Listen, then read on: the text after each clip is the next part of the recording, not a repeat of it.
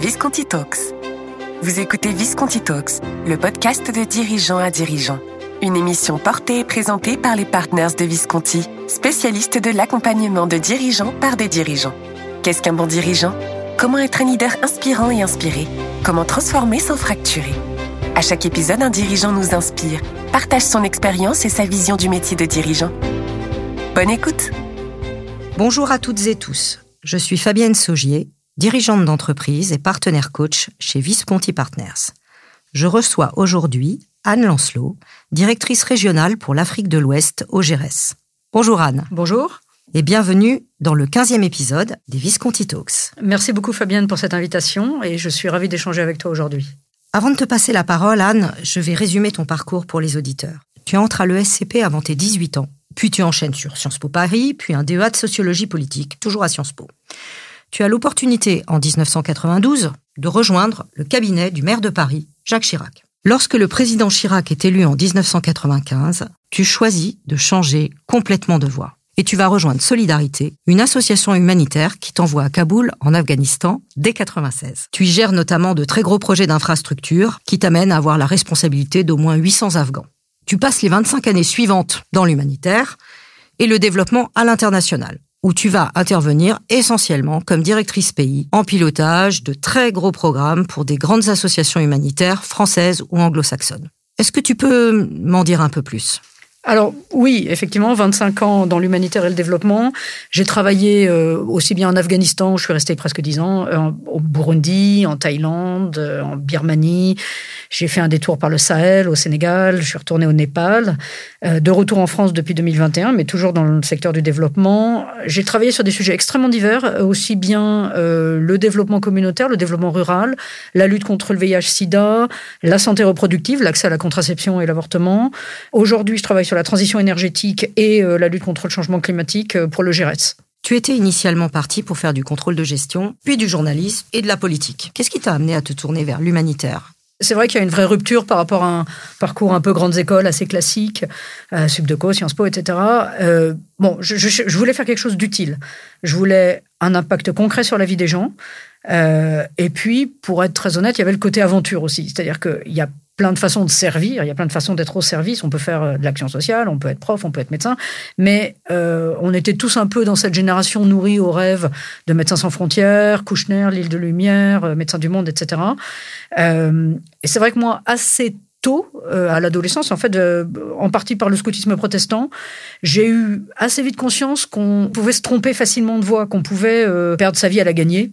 Je me souviens très bien m'être dit, au moment de partir en Afghanistan, bon, sur ma tombe, en fait, qu'est-ce que je préfère qu'on dise? Euh, Qu'elle a passé 30 euh, ans à faire carrière et à parfaire un CV, ou elle est partie en Afghanistan euh, faire de l'humanitaire j'avais aussi la liberté de le faire. C'est-à-dire que je me suis dit aussi, ben, si moi qui peux le faire, si moi qui n'ai pas de contraintes vraiment, et que j'ai la liberté de partir et que je ne pars pas, mais alors qui va le faire?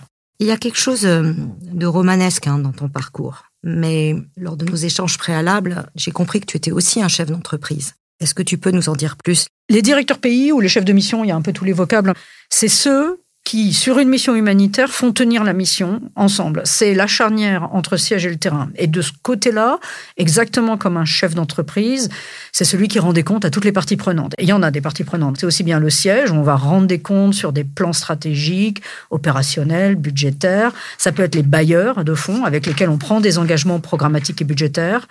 Euh, ça peut être les communautés qu'on essaye de servir, bien sûr, à qui on doit des comptes aussi sur l'action qu'on met en œuvre.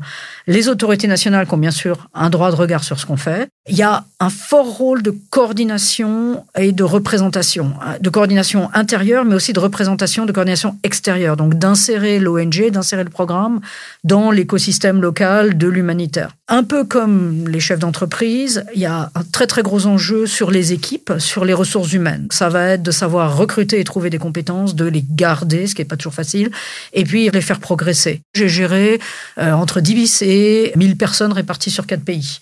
Et sur les quatre pays, il y avait trois pays en guerre. Euh, donc ça, c'était quand j'étais avec Marie-Sauve pour le Sahel. L'autre chose qui est très similaire à ce que font les chefs d'entreprise, c'est qu'il y a en permanence cet aller-retour entre le court terme le suivi opérationnel, le quotidien, l'urgence, et le long terme, le stratégique, ce qui est important. Et c'est un rôle qui est d'autant plus compliqué parce que par nature, on est dans des environnements extrêmement fluides, les choses vont aller très vite, on peut avoir une ligne de front qui bouge, on peut avoir un camp de réfugiés qui s'ouvre du jour au lendemain, et effectivement, c'est un boulot de chef d'entreprise, mais de chef d'entreprise très très agile.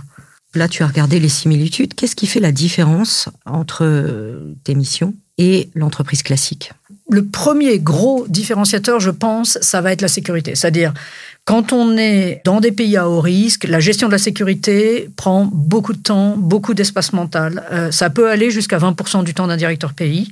Pour donner une idée de ce que ça représente, c'est euh, passer une heure tous les matins à lire euh, la liste des incidents de sécurité qui sont passés la veille, à lire des analyses, recouper des informations, aller à des réunions pour se tenir au courant, investir dans des protocoles, des plans de sécurité, la formation des équipes.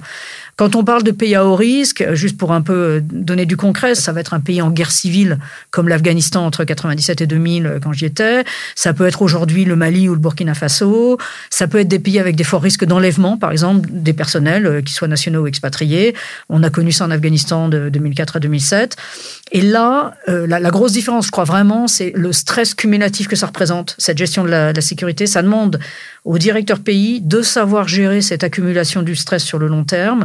On peut s'entourer, on peut se faire aider, on peut avoir des consultants, mais on la délègue jamais complètement cette responsabilité-là, et c'est beaucoup d'énergie. Donc, première différence, le contexte et la sécurité qui impactent beaucoup l'espace mental et le quotidien du dirigeant. Une autre différence? Il y a aussi euh, une autre différence sur le multiculturel. Euh, c'est un enjeu majeur dans la gestion des équipes de développement et des équipes humanitaires. Et moi, ce que j'ai appris, c'est avec le temps, c'est qu'il y, a non seulement des différences évidentes entre les occidentaux et euh, les nationaux. Par exemple, les Afghans ont énormément d'humour, mais ils n'ont pas le même humour que nous. La deuxième chose que j'ai appris, c'est qu'il y a en fait presque autant de différences entre occidentaux. Les Anglais, les Américains, les Australiens, tous ces gens ne sont pas comme nous et ils communiquent euh, vraiment de manière très différente. Et dans l'humanitaire, on a souvent les deux. On a souvent euh, des équipes multiculturelles euh, très très brassées et je dirais de plus en plus brassées puisqu'on a de plus en plus de gens des pays d'intervention qui sont dans des situations de direction. Je me souviens par exemple quand je suis arrivé en Birmanie, l'équipe précédente m'avait laissé en héritage le fait de devoir licencier un médecin qui travaillait pour nous depuis très longtemps, une femme. Et euh, bon, bah, je me prépare, je prépare toutes les raisons objectives et tout, et je la fais venir dans mon bureau. Je lui dis bon bah voilà, je lui donne toutes les raisons. Elle bouge pas, elle reste complètement impassible. Elle me regarde, elle me sourit, elle me dit oui. Je me dis elle a rien compris. Donc je recommence, je, je repasse une deuxième coup, je lui dis bon bah bon voilà le, toutes les raisons euh, et tout, et puis euh, elle bouge pas, elle me dit oui. Et alors que je m'apprête à remettre une troisième, euh, elle me dit non, non, mais je comprends très bien l'anglais. Vous voulez me licencier, je vais partir. La seule chose que je voudrais vous demander, c'est laissez-moi démissionner parce que ce sera plus facile pour moi. Et là, tout à coup, je me rends compte que, un, j'ai mal interprété son attitude. J'ai cru qu'elle comprenait pas, mais elle comprenait très bien. Et deux, certainement, mes trois euh, passages étaient euh, presque offensants, enfin, certainement très insultants pour elle. Et c'est vrai qu'entre un Birman et un Français, on va s'y attendre. Euh, mais par exemple, j'ai eu des incompréhensions majeures avec des Anglais. Je me souviens avoir euh, un jour dit à mon chef anglais euh, je veux promouvoir telle et telle personne. Et il m'a dit oui, I'm not so sure, je suis pas si sûr, mais bon, si tu es vraiment sûr. Et moi, j'ai me dit en bon français, oui, oui, bah, je suis sûr, donc j'y vais. Et donc, j'ai promu la personne. Et le meeting d'après, il me dit, mais enfin, je t'avais dit non. Je lui dis, mais non, tu m'avais pas dit non, tu m'avais dit I'm not so. C'est pas du tout vrai. Et là, je me suis rendu compte que pour un anglais, I'm not so c'est non. Voilà. Ça donne parfois des grands moments de solitude, c'est vrai. On se dit, mais qu'est-ce que je fais là? Au passage, je peux dire, j'ai été deux fois euh, coaché, notamment par des coachs américains et anglais, donc j'ai beaucoup appris sur ces dimensions interculturelles. Et puis, euh, la vérité, c'est qu'on apprend de ses erreurs aussi, je crois.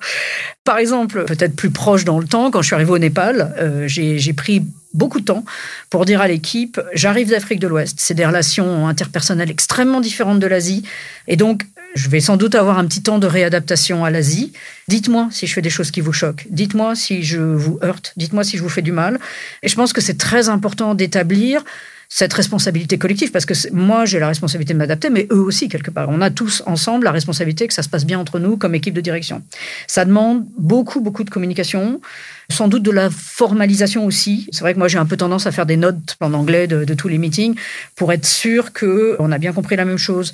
Je vais parfois demander à des gens de reformuler ce qu'ils ont compris, euh, qu'on s'est dit, euh, reformuler des décisions pour être sûr que c'est pas que ma parole, mais c'est une parole partagée et que on est tous euh, bien alignés. Donc pour résumer, Anne, Premier différenciateur pour un chef d'entreprise, la gestion de la sécurité. Deuxième différenciateur, un management interculturel poussé, on pourrait dire, à son paroxysme. Est-ce que tu vois d'autres différenciateurs par rapport à la mission d'un chef d'entreprise classique Alors, il y, a certainement un différenciateur sur pourquoi les gens sont là. Dans les associations humanitaires, ils sont quand même beaucoup là par vocation sociale. Parfois, les salaires sont importants, hein, c'est pas là, et les gens ont besoin de vivre, mais mais il y a vraiment euh, un rôle du directeur pays, un rôle du dirigeant qui est de s'assurer qu'on ne perd pas le sens de ce qu'on fait. L'humanitaire, le développement, c'est des secteurs qui sont beaucoup, beaucoup professionnalisés. Ça a entraîné beaucoup de conformité, c'est-à-dire on est soumis en permanence à des audits techniques, des audits financiers. Aujourd'hui, une équipe de direction sur un, terrain, elle va surtout gérer les risques. Elle va gérer le risque de conformité, elle va gérer le risque de sécurité. Et en fait, on va passer beaucoup plus de temps à faire ça qu'à s'éclater, à faire des nouveaux programmes ou à concevoir des nouvelles façons de répondre à une urgence humanitaire. Et là, quand même, il y a un rôle très important, je trouve, du dirigeant de continuer à donner du sens à ce qu'on fait. Que les gens, les directeurs, les équipes continuent à voir et à toucher du doigt, d'une manière ou d'une autre, les impacts. À quel point ce qu'on fait est à quel point ça change la vie des gens, en quoi ça peut contribuer au développement du pays. Ça va être aussi, par exemple, de célébrer des succès ensemble, de dire merci aux équipes, mais toujours de ramener l'action, le quotidien qui peut être usant au sens. Et c'est aussi d'avoir l'attention aux motivations des gens. Euh, par exemple, avec les directeurs, je leur demande souvent, euh, quand, quand, je les vois, je leur demande souvent comment ils se sentent. Est-ce qu'ils se sentent bien? Est-ce qu'ils se sentent fatigués? Est-ce qu'ils se sentent motivés? Quel est leur niveau d'énergie? J'essaye de leur faire toucher qu'est-ce qui leur donne de l'énergie et j'essaye qu'ils mettent du temps de côté pour faire ce qui leur plaît et pour euh, dégager de l'énergie. C'est des choses que je pense les dirigeants d'entreprise font, mais que dans l'humanitaire et le développement, on doit faire euh, encore plus. Je voudrais qu'on parle de prise de poste. Tu as pris la direction pays euh, dans plusieurs pays d'Asie et d'Afrique de l'Ouest sur des périodes de 1 à 3 ans, donc tu as été vraiment dans une ultra mobilité. Est-ce que tu peux tirer des leçons sur les enjeux d'une prise de poste? Aujourd'hui, les grosses associations vont avoir, même toutes les associations vont avoir un, des parcours d'onboarding ou d'induction qui sont structurés. Donc ça, ça, ça aide déjà.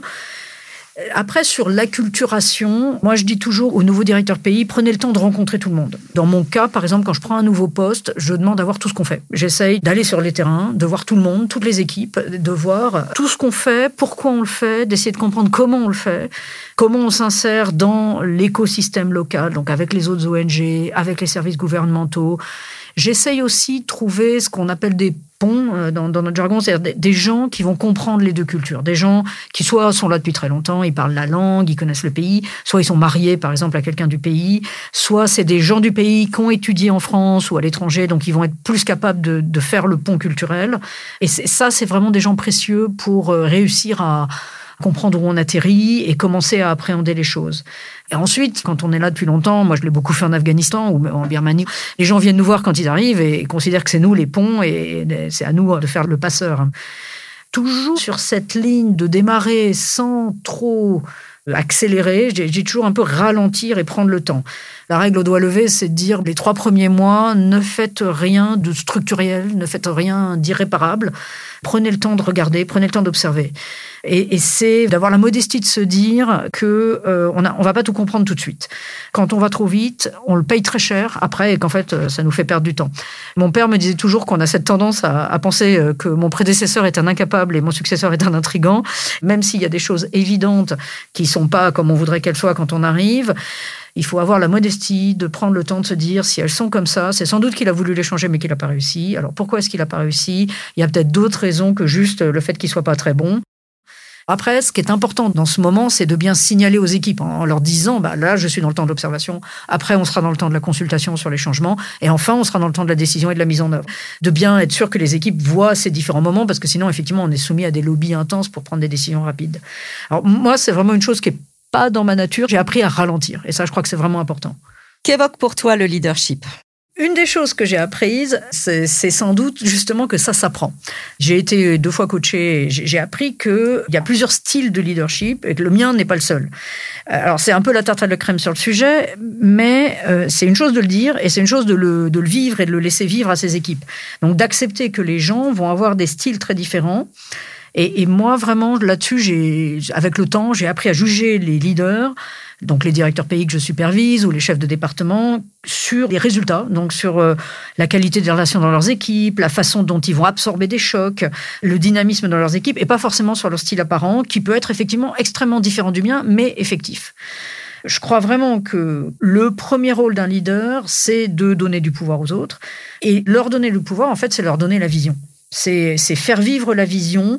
Donc, c'est pas forcément de leur dire euh, exactement ce qu'ils doivent faire et comment, mais c'est de les faire rêver, leur donner envie. On dit toujours, donnez pas les, planches et les clous aux gens, donnez-leur euh, le plan d'un bateau et une carte du monde. Et ils iront chercher les planches et les clous pour faire le bateau. Et je crois vraiment à ça. Il y a un fort enjeu, je trouve, de, de, créer de la confiance dans les équipes. Et ça, ça, repose sur euh, l'authenticité. Parfois, savoir même montrer sa propre vulnérabilité, ses propres faiblesses. C'est des choses euh, simples, hein, mais ça peut être de dire quand on s'est trompé. Ça peut être de dire quand on ne sait pas ou quand on n'a pas une idée. Ça peut être de dire quand on reçoit une émotion négative. En gestion de crise, euh, je, je crois qu'on est c'est un peu différent. On, repasse sur un leadership euh, extrêmement top-down, très directif, parce qu'on est en crise. En fait, ce qui se passe quand même, c'est qu'en gestion de crise, c'est là qu'on voit la qualité des relations de confiance avec les équipes et à quel point les équipes sont prêtes à obéir à un leadership très directif pendant la crise, parce que s'il n'y a pas de confiance, il va toujours y avoir euh, au dernier kilomètre une équipe qui va faire dérailler le train, qui va pas faire ce qu'on lui dit et qui va euh, aggraver la crise au lieu d'aider à la résoudre. Donc même en gestion de crise, finalement, les, meilleures équipes, c'est celles qui fonctionnent en confiance. Tu as géré des sujets sensibles dans des pays où les femmes sont peu valorisées. Comment as-tu pu affirmer en tant que femme ton leadership? À titre personnel, et aussi étonnant que ce soit euh, après avoir passé presque dix ans en Afghanistan, ça a rarement été un sujet pour moi. En partie parce que en tant que femme occidentale en Afghanistan, notamment pour les talibans, je, suis un ovni en fait. Ils voient d'abord l'occidental et ils voient après la femme. Euh, on a eu parfois des situations cocasses. Je, me souviens par exemple quand les talibans ont pris Kaboul euh, en 97, de m'être retrouvé à aller négocier avec le ministre du développement rural alors, on négocie euh, à l'avance tout un protocole, euh, on se met en triangle pour que lui puisse parler au traducteur, que moi je parle au traducteur, mais comme ça il n'a pas à me regarder en face.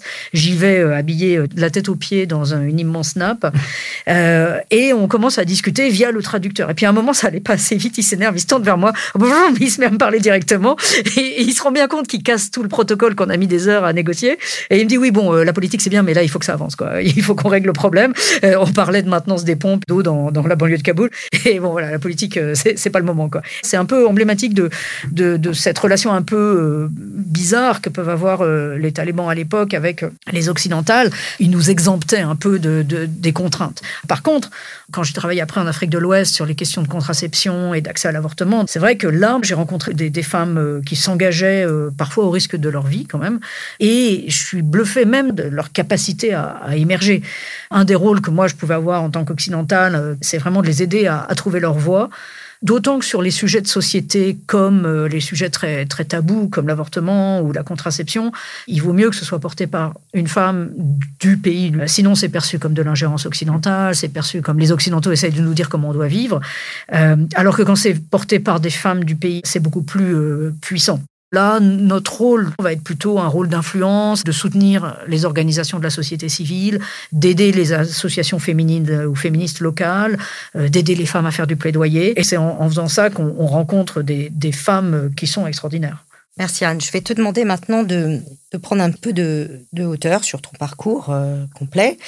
Et je voudrais presque revenir à la question du début qui nous a montré pourquoi tu étais partie dans l'humanitaire.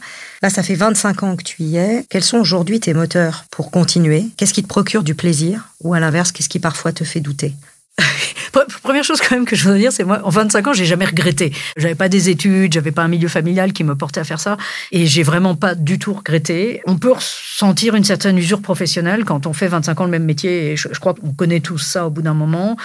Aujourd'hui, avec les outils digitaux, avec la mondialisation, il y a une normalisation de l'expérience sans vouloir faire trop le dinosaure, mais quand je suis partie en 96 à Kaboul, on n'avait pas de téléphone portable, on n'avait pas d'email, on communiquait une fois par jour par radio avec nos bases, on envoyait nos rapports une fois par semaine, euh, ça prenait le bus sur des disquettes 5 pouces euh, vers le Pakistan. Alors c'est sûr que quand on est à ce niveau-là de communication, ça laisse une autonomie formidable, une liberté que, qu'on, ne connaît plus aujourd'hui. Et, et c'est vrai qu'aujourd'hui, qu'on soit à Paris ou à Bamako, finalement, c'est un peu la même expérience de boulot. C'est vrai que sur la durée, cette professionnalisation, donc le, fait qu'on soit beaucoup dans la gestion du risque, de la conformité, euh, ça peut être usant. Mais en même temps, je garde le même moteur qui est vraiment de servir, d'aider les gens en progressant, en vieillissant, euh, on peut le dire, la, chose qui me fait le plus bouger certainement aujourd'hui, c'est les gens avec qui je travaille. Euh, on parle beaucoup de la notion de servant leader, et, mais oui, euh, récemment, euh, moi, j'ai, enfin, un de mes plus grands plaisirs, ça a été de former une femme sénégalaise qui a pris ma suite euh, à Dakar quand je suis partie, de former un Népalais qui a pris ma suite au Népal, d'aider ces gens à trouver leur leadership, à trouver leur façon à eux de diriger, de s'insérer dans des grandes entreprises internationales. Bon, puis aujourd'hui, moi, j'ai encore euh, envie de changer le monde. Hein. Ce qui me paraît urgent aujourd'hui, c'est la transition climatique. C'est vraiment un, enjeu mondial avec une urgence à agir. Aujourd'hui, c'est ça que j'ai envie de faire. C'est là où je peux appliquer en fait ce que j'ai appris et ce que j'ai appris à faire euh, sur les 25 dernières années. Cette expérience aujourd'hui, je la mets euh, vraiment au service de la transition climatique. En parlant de transition climatique, tu travailles aujourd'hui pour le GRS. Peux-tu nous préciser ton rôle et en décrire les enjeux? Pour le GRS, je suis directrice euh, Afrique de l'Ouest. Ça consiste à développer les programmes, diriger les directeurs pays et chefs de projet au Mali, au Burkina Faso, au Bénin et au Sénégal. Le GRS, c'est une association française qui travaille sur la transition énergétique euh, c'est vraiment l'idée qu'il faut euh, lutter contre le changement climatique, mais d'une façon qui soit socialement juste. Par exemple, au Mali, on a un programme de développement de zones d'activité électrifiées. C'est des petites zones construites euh, en voûte nubienne, c'est des bâtiments en fait, équipés d'une plateforme solaire où des entrepreneurs ou des artisans vont venir s'installer. Pour eux, l'enjeu, c'est ils vont remplacer une énergie qui est souvent pas très propre, qui va être de l'énergie de générateur, et ils vont venir s'installer là avec une énergie de source photovoltaïque qui est de bonne qualité, qui est propre, euh, qui est euh, présente 24 heures sur 24 et 7 jours sur 7, ce qu'ils n'ont pas forcément euh, avec les mini-réseaux villageois ou avec le, réseau électrique national, qui souvent ne va pas jusqu'à leur village. Et en même temps, ça leur permet de développer leur activité. Il y a tout un côté incubateur d'entreprise, on les accompagne dans le développement. C'est un, un exemple, mais c'est vrai que moi, ça continue à me motiver de me dire, ben voilà, on a un impact sur la vie des gens, tout en ayant aussi un impact sur la lutte contre le changement climatique. Anne, je te remercie de ce partage. Dans les sujets qu'on a abordés, pour conclure, il y a trois choses qui m'ont frappé. Tout d'abord, l'essence du leadership, la notion de servant leader, avec ses missions éclairées, engagées, lever les freins. Ensuite, l'expérience exigeante de la prise de poste, savoir observer, écouter et prendre le temps. Et pour finir, l'importance de nourrir la motivation personnelle du dirigeant et sur la durée. J'espère que ton expérience et ton témoignage inspireront d'autres dirigeants. Merci à toi et à Visconti pour cette opportunité. Merci à vous, chers auditeurs, de nous avoir écoutés et rendez-vous très bientôt pour un prochain podcast. Vous venez d'écouter Visconti Talks, le podcast pour comprendre et apprendre des autres dirigeants. Retrouvez-le en intégralité sur le site internet visconti.partners. Vous y retrouverez aussi l'ensemble des nouveautés de Visconti Partners. Nous vous donnons rendez-vous prochainement pour un nouvel épisode de Visconti Talks. Visconti Partners, Leaders Challenging Leaders.